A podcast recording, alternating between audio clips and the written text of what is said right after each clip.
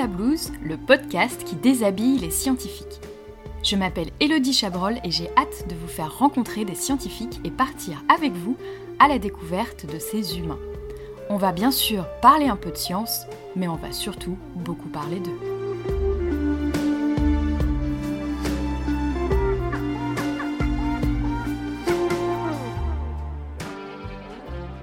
Bonjour à toutes et à tous, bienvenue dans ce nouvel épisode de Sous la blouse qui sera le dernier de la saison 1. Je reçois Miho Janvier, astrophysicienne et chasseuse de tempêtes solaires. Bonjour Miho. Bonjour Elodie. Je suis vraiment très heureuse de savoir à mon micro aujourd'hui. Je t'ai découvert lors d'un TEDx à Saclay, dont je mettrai le lien en description et je te suis sur Twitter depuis et j'ai vraiment hâte que tu te déshabilles à mon micro car tu as plein de choses à nous raconter. Si tu veux bien, on va commencer avec la blouse virtuelle sur le dos pour que tu nous racontes tes recherches. Alors, je suis, on va dire, euh, spécialiste de la physique solaire et de la physique du milieu interplanétaire. Alors, pourquoi les mhm. deux? Eh bien, parce que je m'intéresse euh, principalement à un phénomène que l'on appelle euh, des éruptions solaires, qui sont en mhm. fait des, des sortes de grandes explosions qui ont lieu dans l'atmosphère du Soleil, parce que le Soleil a une, une atmosphère comme la Terre?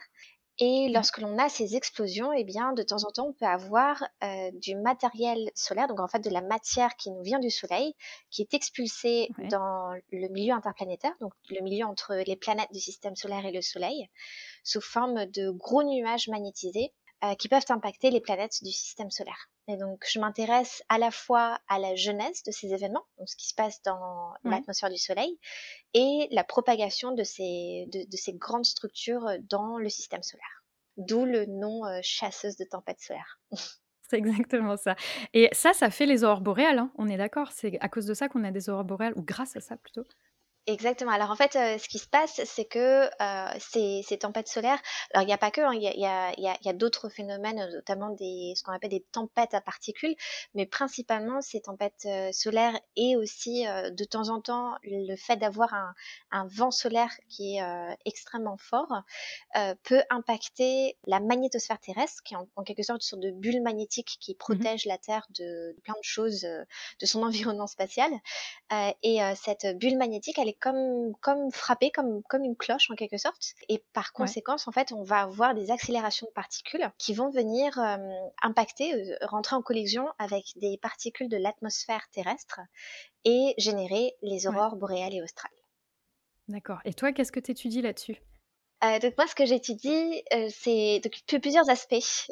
Euh, il y a l'aspect plutôt euh, donc du côté de la physique solaire, c'est essayer de comprendre euh, d'où viennent les éruptions solaires, quels, quels, sont les mécanismes physiques. Donc ça va plutôt être des observations de régions qu'on appelle des régions actives du Soleil, euh, où en fait on, ce mmh que l'on pense c'est que ces régions actives sont des endroits où on va avoir énormément de champs magnétiques qui est emmagasiné et ce champ magnétique va être libéré sous forme de particules, sous forme de ces nuages magnétiques. Et donc euh, tout l'enjeu, c'est vraiment de comprendre comment comment se forment ces régions actives, comment est-ce qu'elles évoluent et euh, qu'est-ce qu'elles vont, comment est-ce qu'elles elles vont être à l'origine de ces euh, de soit de ces tempêtes solaires, soit de ces événements à particules. Donc ça c'est plutôt, plutôt du côté de la physique solaire. Et euh, donc je, je fais ça. Alors auparavant, j'ai principalement travaillé sur des, euh, des modèles numériques, hein, donc des simulations, euh, et puis aussi sur des observations. Et euh, là, ce qui est intéressant, c'est qu'on a une nouvelle mission qui est partie euh, il y a maintenant un peu plus d'un an, euh, et qui nous donne en fait des, des images du Soleil très proches du, du Soleil. La mission s'appelle Solar Orbiter. Et du côté de, du milieu interplanétaire, là, ça va plutôt être regarder comment se propagent ces, nuages magnétiques. Donc, euh, comment est-ce qu'ils s'organisent, comment ils se structurent, comment est-ce qu'ils interagissent les uns avec les autres, parce que de temps en temps, ces nuages vont être euh, envoyés les uns après les autres. C'est comme si en fait on avait des tornades qui rentraient en collision. Et aussi comment est-ce que ce, ces tempêtes-là, elles vont interagir avec le vent continu qui s'échappe du Soleil. Ça, c'est plutôt euh, utiliser d'autres formes de, de, données, ce qu'on appelle les données plutôt in situ. Donc, c'est-à-dire qu'on regarde vraiment le milieu à l'aide de, de, sondes interplanétaires. Mmh Et euh, là, bah, tout récemment, le, on va dire l'un de mes derniers projets, c'est de regarder l'influence sur les planètes du système solaire et en particulier la Terre. Euh, et en fait, ce que l'on voit, c'est que l'arrivée de ces tempêtes solaires va provoquer une diminution des rayons cosmiques. En fait, on reçoit tout le temps des rayons cosmiques au niveau de la surface terrestre. Mmh. Et quand on a ces énormes nuages, en fait, mmh ils viennent écranter les rayons cosmiques. et ça nous permet d'avoir une sorte de d'autres effets qui nous permet de sonder la propagation et la, les caractéristiques de ces nuages magnétiques. C'est passionnant comme sujet, tu nous as, tu nous as super bien expliqué ça. J'ai ma question traditionnelle, mais j'ai une idée de la réponse. Est-ce que tu portes une blouse au labo? Alors non, je ne porte pas de blouse. je mets ce que je veux. Et en fait, quand je m'assois devant un ordinateur, en fait, je n'ai pas besoin de blouse. Exactement, mais c'est vrai que souvent dans la, tête des gens, les chercheurs euh, et les chercheuses ont tous une blouse, mais souvent, euh, voilà, on, a l'habitude de voir dans les labos euh, quand ça tâche ou quand on est dans des labos de chimie, par exemple, où c'est risqué pour nous, etc. Mais effectivement, quand tu es sur, un ordinateur, pas besoin de blouse. Donc, je te propose qu'on enlève cette blouse qui est que virtuelle, puisque tu n'en as pas au labo, mais que tu nous parles, voilà, exactement. Donc là, vous ne nous voyez pas, mais on fait, on fait le geste. Tu nous parles un petit peu de toi. Donc, c'est hyper passionnant comme sujet. Est-ce que c'est quelque chose que tu as toujours voulu faire?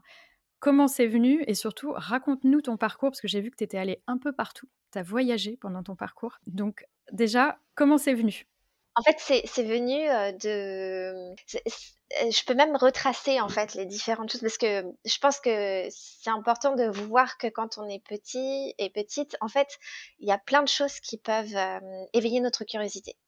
Et euh, moi, dans mon cas, je pense hein, que je peux retracer ça à. Euh, j'avais une mallette de, de, de docteur. donc, mmh euh, donc j'aimais bien jouer à, à être le, enfin, la doctoresse de la famille, en quelque sorte. Et, et donc, j'étais assez, dans, on va dire, dans les sciences. Enfin, moi, la médecine m'intéressait beaucoup. mais ça, c'était vraiment quand j'étais petite. Hein, J'avais peut-être 6 ou 7 ans. Et ensuite, j'ai eu une. je me suis faite opérer de l'appendicite et j'ai voulu devenir chirurgien. Donc, donc toujours dans la médecine, vraiment, j'adorais ça. Et euh, je crois que vers 7 ans, j'ai eu une carte de détective de, de Picsou Magazine, un truc comme ça. Enfin, vraiment. Euh, et, et, je me suis, je me suis dit, bah là, en fait, j'aimerais bien, j'aimerais bien être détective. Mais euh, bah, comme j'aimais bien la médecine, je me disais, bah en fait, je vais faire de la recherche, quoi. Pour moi, c'est, c'est vraiment, euh, j'avais pas les mots à l'époque, mais je me disais, voilà, je vais faire de, de la recherche et en, en même temps, euh, bah, j'aime bien la médecine, donc je vais plutôt faire de la recherche en biologie. Et, euh, et donc, euh, je peux retracer encore une fois. Hein, donc, c'était vers 7 ans et vers euh, 9 ans à peu près, j'ai vu le film E.T. Euh, de Spielberg et j'ai été ah aussi vraiment très fan de X-Files. Et j'adorais, euh, alors en plus le, personnage de d'Anna Scully euh, qui fait des fois des, des autopsies sur des, euh, ouais. elle, elle, elle, a, elle, a, un côté biologiste et puis il y a aussi tout ce côté alien, enfin le côté extraterrestre. Et je me suis dit ah, bah, en fait chouette, je vais faire de la biologie. donc et détective exactement, mais appliquée à la vie extraterrestre. Et donc moi j'étais vraiment, j'étais partie dessus quoi. Et en fait je voulais faire de l'exobiologie. Et euh, à l'époque, donc c'était vers encore une fois, vers 9-10 ans, j'étais là, en fait, euh, c'est un, un, métier qui n'existe pratiquement pas. Enfin, il n'y avait pas vraiment de, de, de, mots euh, pour ça. Et, euh, et j'étais là, c'est chouette, c'est original, euh, personne ne connaît, je vais faire ça. euh, et c'est un peu parti de là que je me suis intéressée au, à la vie sur d'autres planètes, on va dire aux astres, etc. Et en fait, j'étais très nulle en biologie. La, la, la réalité, c'est que en, entrée au collège, j'étais nulle, mais vraiment. Mais par contre, la physique m'intéressait beaucoup. Et donc, j'ai petit à petit, en fait, je me suis dit, bah, les étoiles, ça m'intéresse, euh, plutôt que de, de, voilà de chercher des, des extraterrestres, ben je vais plutôt chercher euh, l'univers dans son entier. Je vais faire de l'astrophysique. Et là, j'avais trouvé vraiment le mot et euh, j'étais partie dans l'astrophysique, l'astronomie, tout le collège, c'était vraiment ça, quoi. donc voilà, je peux retracer en quelque sorte le, le, le parcours depuis que je suis vraiment toute petite. Et c'est vraiment venu tôt, c'est top. Ouais, en fait, c'est venu.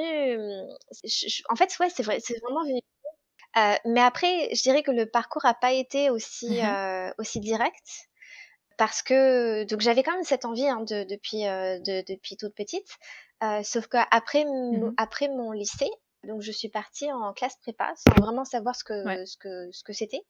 Euh, on m'avait conseillé, parce qu'à l'époque j'étais dans un lycée à l'étranger, on m'avait conseillé de revenir en France pour faire une prépa. Donc je me suis dit, ah bah c'est chouette, j'aimais les maths, la physique, euh, je vais faire ça. Euh, sauf qu'en fait je me suis rendu compte que la prépa ça préparait surtout aux écoles d'ingé.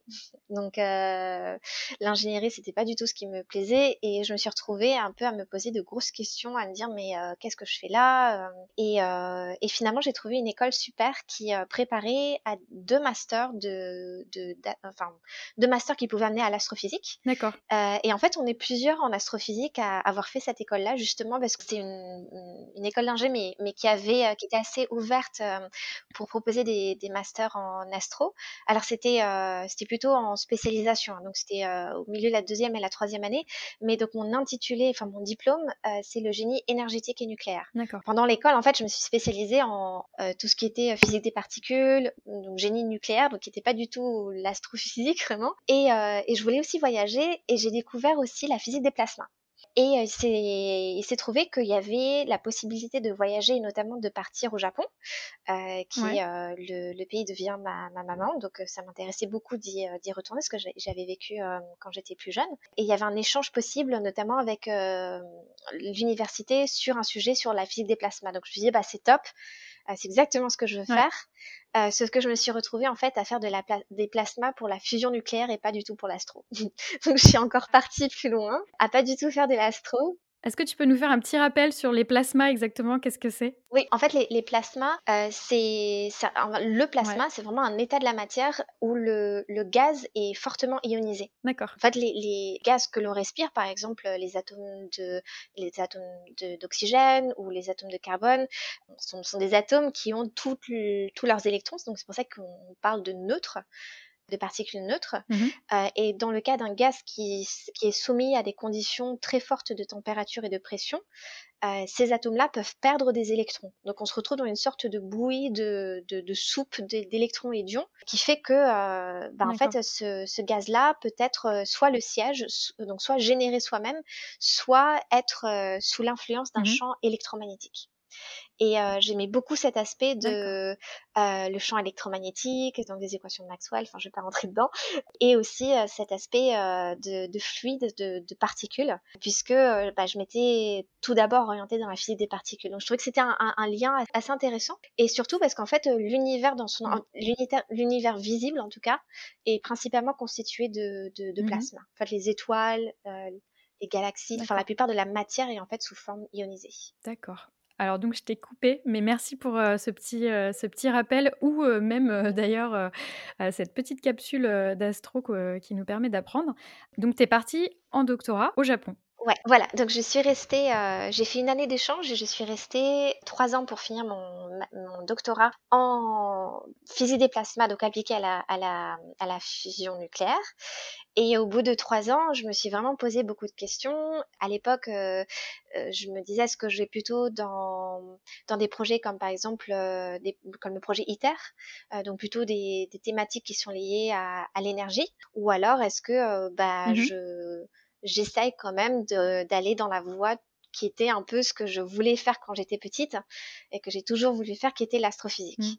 Et euh, je me suis posé vraiment beaucoup de questions en fait, Ouais. parce qu'en fait, euh, à partir du moment où on rentre dans un domaine de recherche, on a, on se crée une, Ouais. une- un réseau de, de, de personnes, on est dans une communauté, les conférences que l'on fait sont généralement reliées à son domaine. Et donc je connaissais euh, pratiquement personne en astrophysique. Et euh, j'ai cherché un peu partout, hein. J'étais prête à voyager un peu partout euh, dans, dans le monde. Euh, J'avais quand même une préférence pour entrer en Europe quand même. Et puis euh, j'ai un peu prospecté partout et euh, j'ai trouvé euh, un laboratoire d'accueil euh, à l'Observatoire, donc c'était l'Observatoire de Paris, euh, le laboratoire qui s'appelle le LESIA. Et j'ai obtenu une bourse euh, post-doctorale, donc une bourse qui m'a permis de continuer euh, en tant que CDD de chercheuse à l'Observatoire de Paris. Et Mhm. donc je suis rentrée dans la physique solaire à ce moment-là et j'ai fait euh, deux ans de physique solaire qui ont en fait euh, en quelque sorte catapulté ma carrière euh, dans ce domaine-là. Euh, donc c'est tr- ça s'est très très bien Ouais. passé, mais euh, c'est vrai que le choix a été euh, a été un peu difficile parce que je me dis est-ce que je me coupe de ma ma première communauté ou non, mais dans Mhm. sinon je ne satisferai pas mon rêve d'enfant quoi. Euh, voilà. Ouais.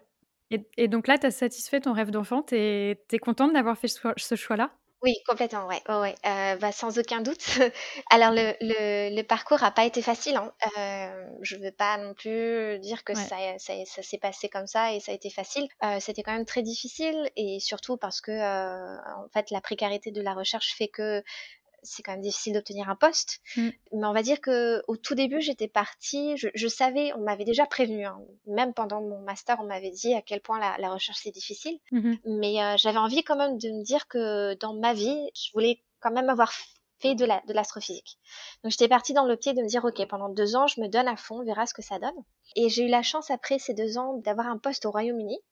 Et pendant ce poste, de préparer les concours euh, pour euh, obtenir un poste en France, que j'ai eu, pareil, au bout de, deux ans. Donc en fait, ça s'est bien goupillé. Il y a eu beaucoup, de, beaucoup de travail derrière, évidemment. Et bah voilà, maintenant, je, je me rends compte que j'ai la chance de, de faire un métier que j'aime, d'avoir euh, d'avoir la possibilité de choisir les sujets que j'aime. Mm.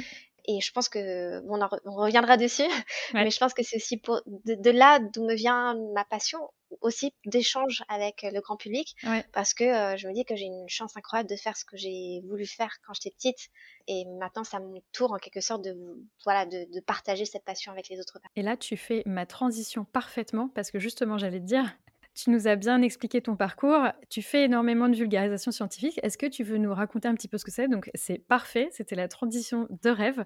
Euh, donc, effectivement, souvent, les gens qui, les chercheurs qui font de la, vulgarisation, ça va souvent être par passion. Ça va être, euh, on a vraiment très envie de parler de son métier.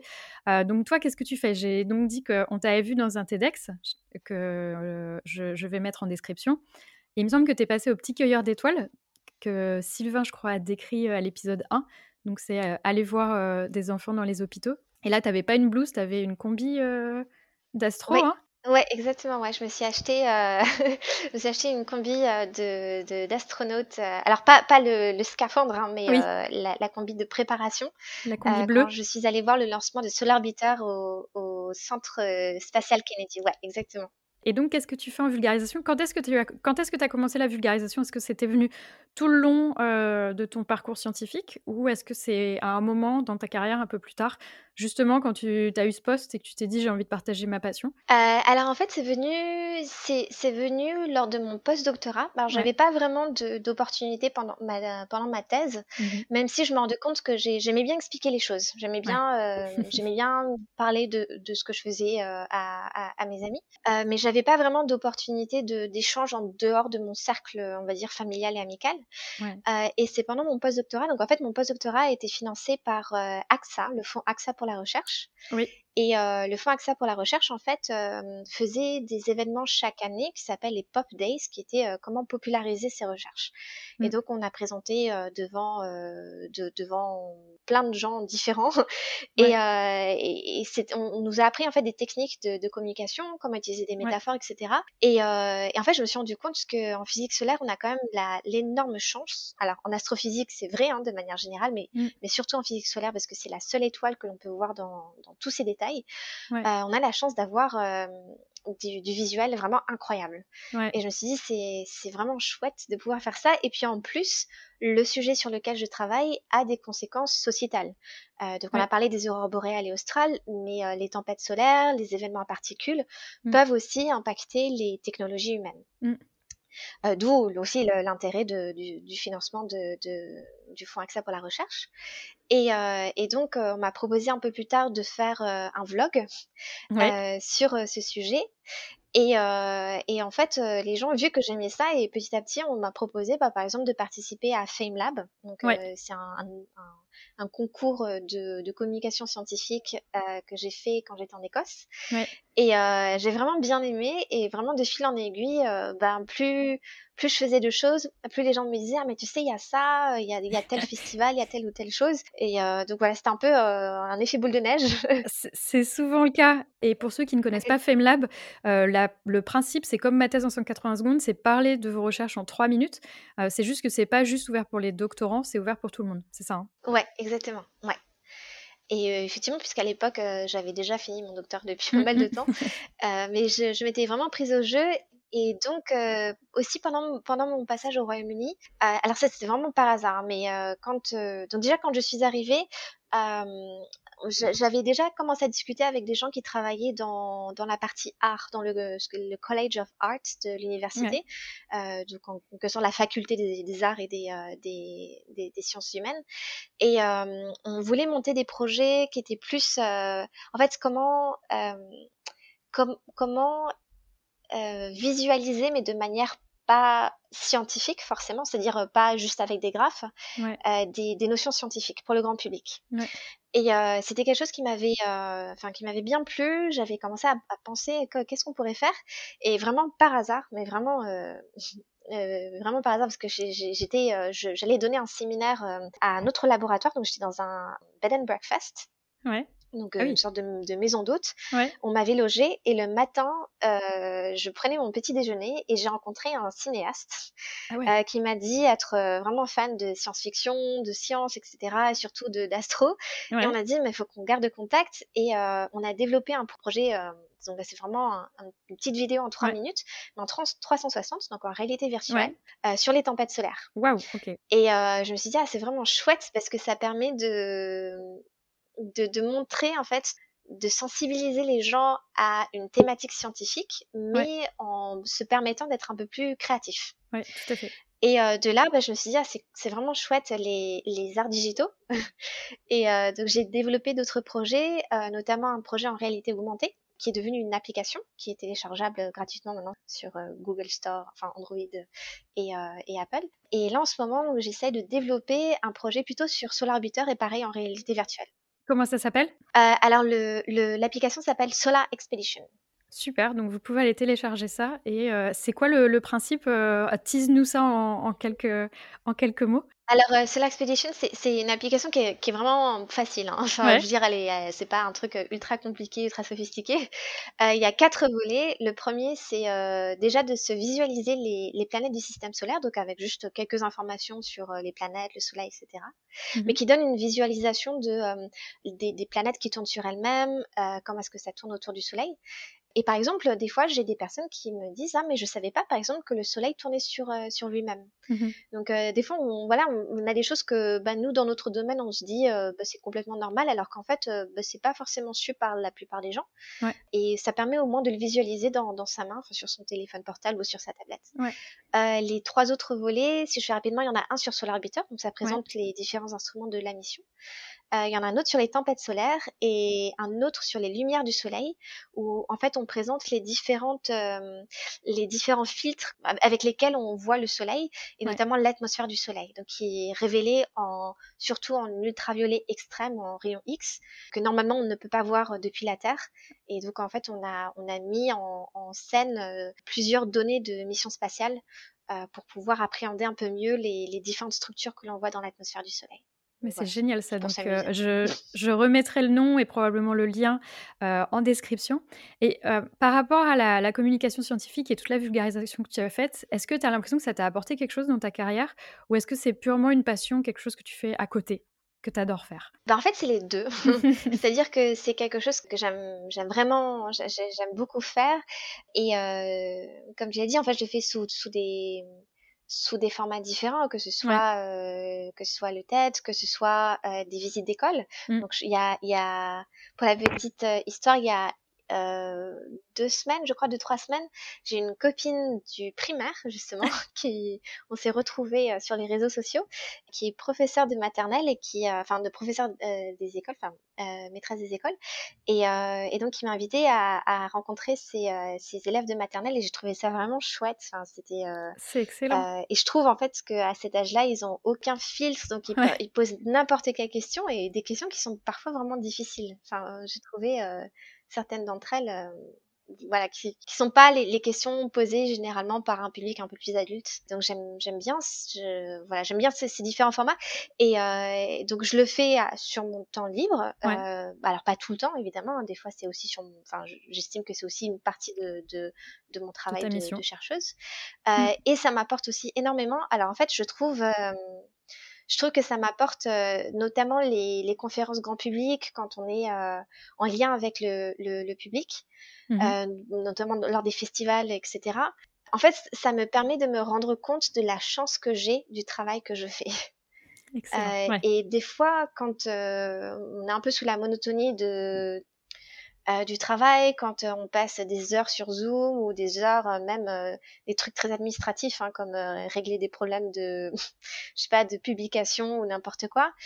ben en fait ça nous permet de prendre du recul et de se dire ben on a la chance de, de pousser les connaissances humaines. Mmh.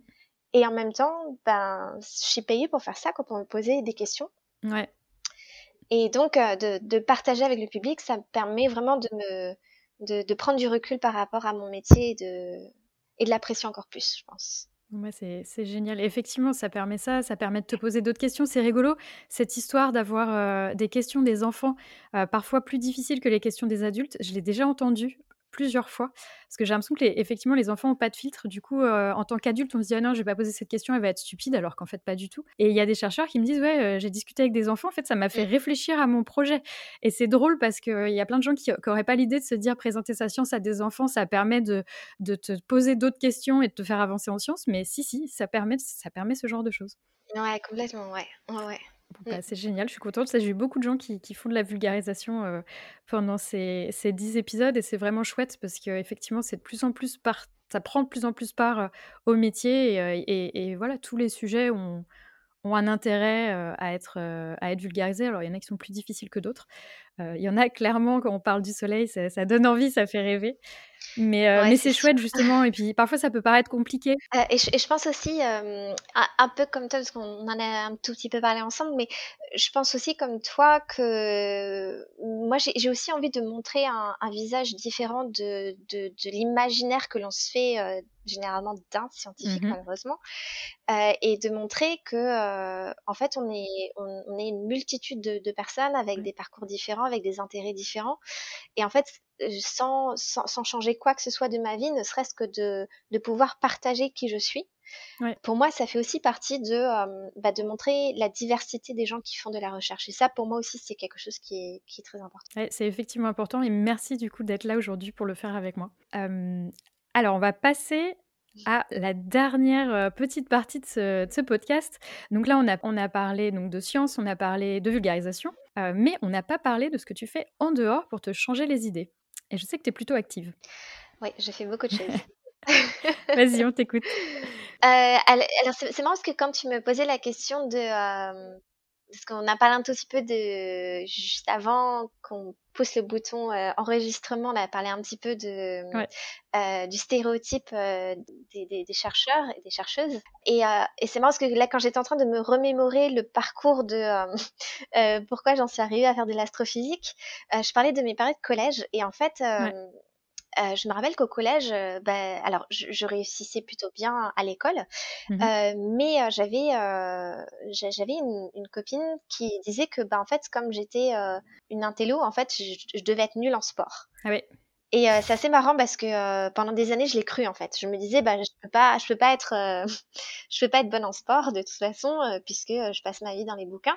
Et en fait, il a fallu que je change de. Donc, je suis partie au lycée, je suis même partie, j'ai changé de, de pays complètement. Et euh, ça m'a permis de, de bah, en fait, de ne pas avoir cette étiquette sur le dos. Ouais. T'es allée où du coup? Euh, Je suis allée au Japon. Enfin, j'étais, euh, j'étais au lycée au Japon, au Japon. Euh, dans, dans, un lycée français. Ouais. Et, et en fait, à ce moment-là, j'ai commencé à vraiment aimer le sport, à me dire que bah si j'aimais bien courir, j'aimais bien, enfin des choses que même moi je m'étais convaincue en fait de, de ne pas aimer. Ouais. Et donc c'est bien plus tard, je pense, quand j'étais en école d'ingénieur, donc j'étais à Grenoble à, à l'époque, que j'ai vraiment commencé à aimer. Et je sais que toi aussi tu aimes beaucoup euh, la, la, nature, oui. euh, la montagne. Oui. et, euh, et je pense que je suis tombée vraiment amoureuse des, des, des, montagnes à cette époque. Ouais. Alors j'avais pas du tout le... je, je, je, savais pas faire de, vraiment de ski ni de snowboard. Là, j'ai commencé vraiment à faire pas mal de, de, de snowboard, l'alpinisme, enfin l'escalade, etc.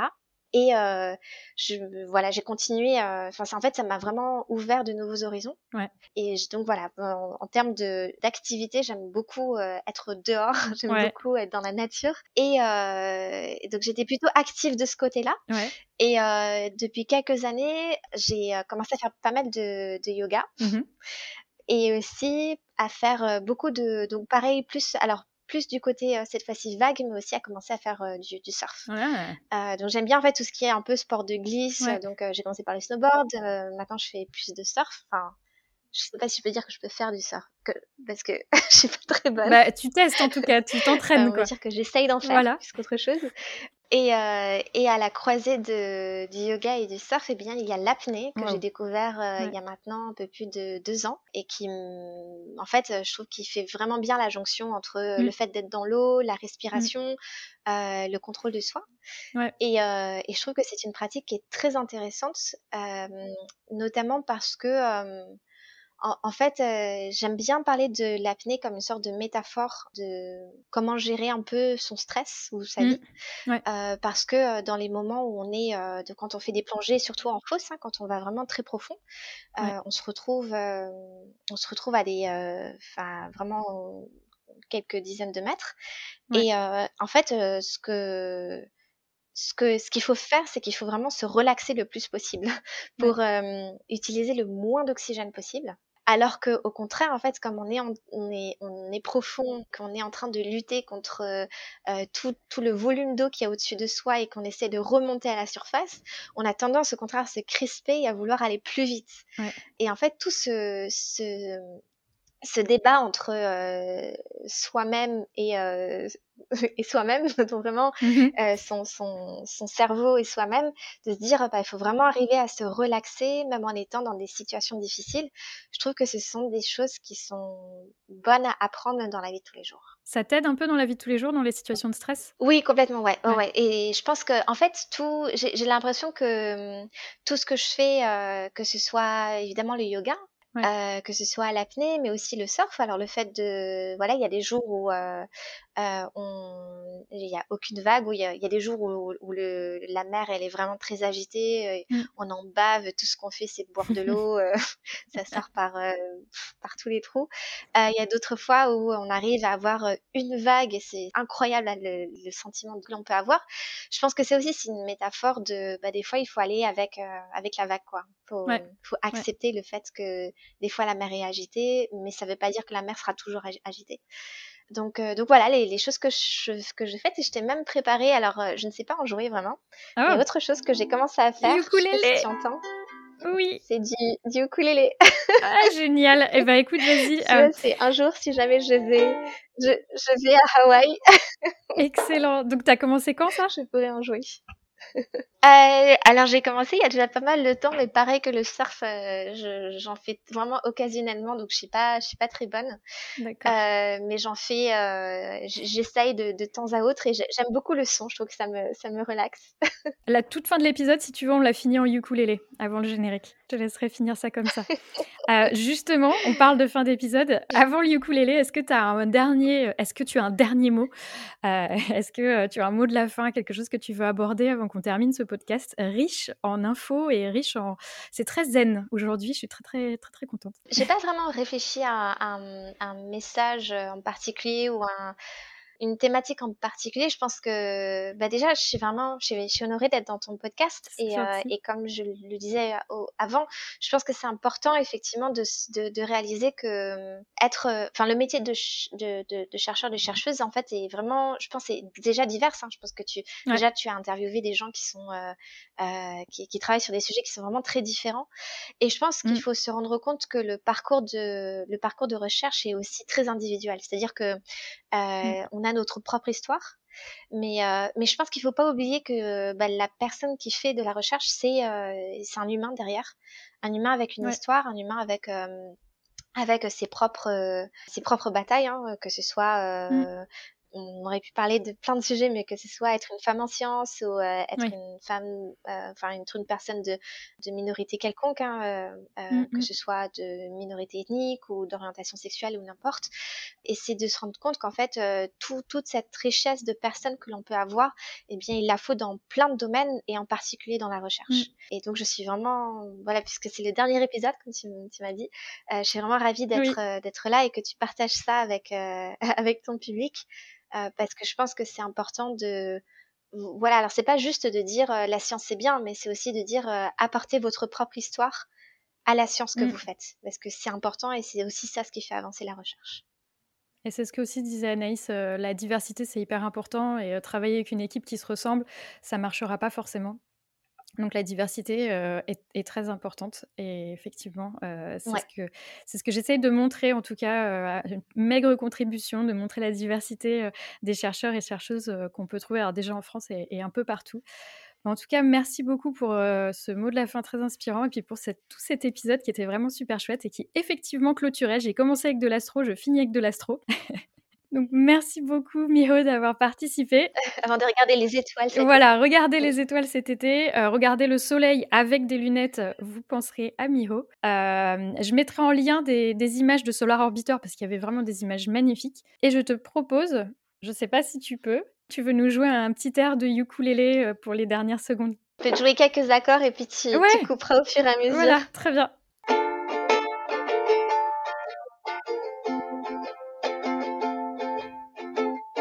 Sur ces airs hawaïens. On vous souhaite à toutes et à toutes de bonnes vacances cet été et à très très bientôt. Bonnes vacances. Merci Mio. Merci, merci Lady.